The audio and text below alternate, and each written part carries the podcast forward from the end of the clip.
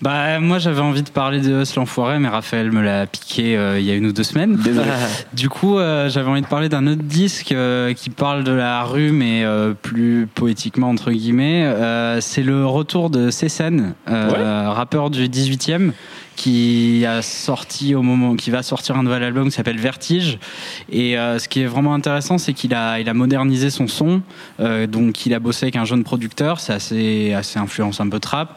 Et en même temps il y a eu quatre ans entre deux albums. Du coup il a vraiment plein de choses à raconter il a eu des histoires personnelles etc et euh, c'est un disque vraiment très touchant C'est vrai qu'il fait partie en fait de tous ces rappeurs du 18e arrondissement. Enfin, en tout cas, plein de ces rap... beaucoup de ces rappeurs euh, qui ont été qualifiés comme boobap old school, qui à un moment se mettent à jour. Mm. Euh, c'est le cas de Suivgad aussi, hein, dans un Ouais, registre différent, mais qui maintenant fait des morceaux de trap euh, qui sont vraiment de qualité. Et on peut en citer d'autres, hein, mais et qui voilà réussissent à se mettre à jour. Et en plus, Sissène, il a pas, il a pas 22 piges quoi. C'est un mec Non, qui a déjà, qui a déjà 40. bourlingué et qui, et qui fait ça très bien effectivement. Donc c'est vrai, euh, big up à lui.